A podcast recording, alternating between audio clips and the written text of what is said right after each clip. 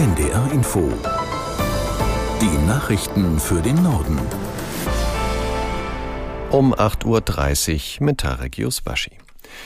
Das Bundesverkehrsministerium startet heute ein neues Förderprogramm für das Laden von Elektroautos. Ab sofort können bestimmte Elektroautobesitzer Geld bekommen, wenn sie ihr Fahrzeug zu Hause mit Solarstrom laden. Aus Berlin Jan Zimmermann. Das Interesse an der neuen Förderung ist enorm. Hunderte Anfragen kommen jeden Tag schon rein, erklärt Bundesverkehrsminister Volker Wissing. Gefördert wird, wer gleichzeitig in eine neue Solaranlage, einen Batteriespeicher und eine Ladestation investiert. Pro Förderantrag sind bis zu 10.200 Euro Unterstützung möglich.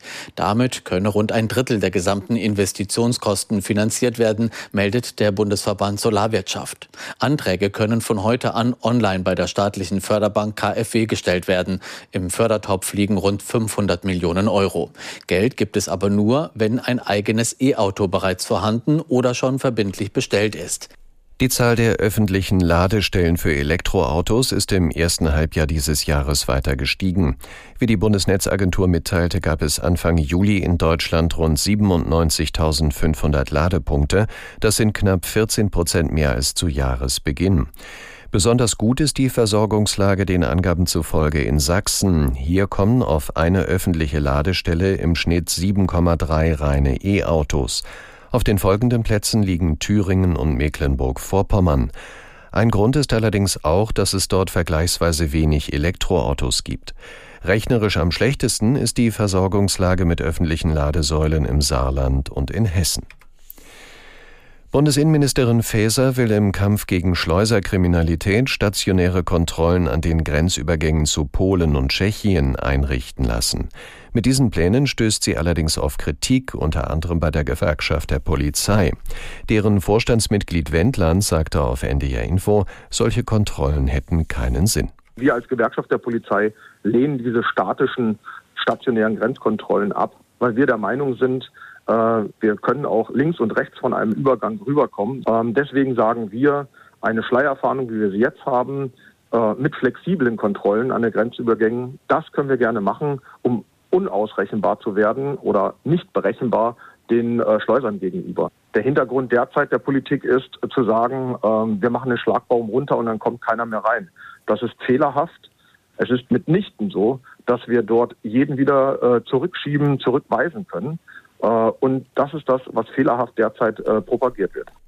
Die Bundespolizei ist mit einem Großaufgebot gegen Schleuserkriminalität vorgegangen. In fünf Bundesländern durchsuchten heute früh mehr als 350 Einsatzkräfte Wohnungen und Häuser. Der Schwerpunkt des Einsatzes lag laut Staatsanwaltschaft Stade in Norddeutschland. Die Beamten vollstreckten fünf Haftbefehle, drei in Stade in Niedersachsen und zwei in Gladbeck in Nordrhein-Westfalen. Bei den Durchsuchungen wurden außerdem zahlreiche illegal eingereiste Menschen angetroffen. Hintergrund ist ein Ermittlungsverfahren der Bundespolizei am Flughafen Frankfurt wegen des banden- und gewerbsmäßigen Einschleusens von Ausländern. Auto- und Radfahrer müssen sich heute in ganz Deutschland darauf einstellen, kontrolliert zu werden. Die Polizei startet ihren bundesweiten Aktionstag Sicher Mobil Leben. Ulf Hilbert aus der NDR Nachrichtenredaktion mit den Einzelheiten. Die Sicherheit im Straßenverkehr steht im Fokus der Kampagne. Die Polizei will Auto- und Radfahrer vor allem dafür sensibilisieren, dass man mit gegenseitiger Rücksichtnahme besser durch den Straßenverkehr kommt. Berlins Innensenatorin Spranger, die den Aktionstag federführend betreut, sagt dazu, alle teilen sich denselben Raum und alle wollen sicher am Ziel ankommen.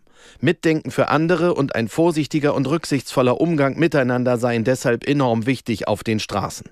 Die Kontrollen der Polizei finden den ganzen Tag über statt. Auch im Norden sind die Beamten unterwegs. Die Polizei setzt dabei auch immer wieder Schwerpunkte, zum Beispiel mit Extrakontrollen von Pedelec oder E-Scooter-Fahrern. In der Kaukasusregion Bergkarabach sind bei der Explosion eines Treibstofflagers mindestens 20 Menschen ums Leben gekommen. Wie die Behörden mitteilten, wurden weitere 290 Personen mit Verletzungen ins Krankenhaus eingeliefert. Aus Moskau Frank Eichmann. Die Kapazitäten zur Behandlung würden nicht ausreichen, nötig sei es, die Betroffenen auszufliegen. Die aserbaidschanische Präsidialverwaltung teilte am Morgen mit, medizinisches Material zur Behandlung von Verbrennungen sei auf den Weg gebracht worden. Heute vor einer Woche begann Aserbaidschan seinen groß angelegten Militäreinsatz gegen die von Armeniern bewohnte Region Bergkarabach. Deren selbsternannte Regierung stimmte einen Tag später Verhandlungen zur Eingliederung in aserbaidschanisches Territorium zu. Aus Sorge vor dieser Eingliederung haben inzwischen über 6000 Bewohner Bergkarabachs die Region Richtung Armenien verlassen.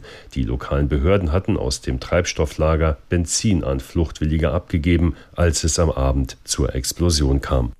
Die Internationale Energieagentur geht davon aus, dass die weltweiten Klimaziele noch erreicht werden können. Grund sind laut IEA, dass Solarenergie und Elektromobilität auf der Welt im Rekordtempo wachsen. Deshalb könnte auch das 1,5 Grad Ziel des Pariser Klimaschutzabkommens noch geschafft werden.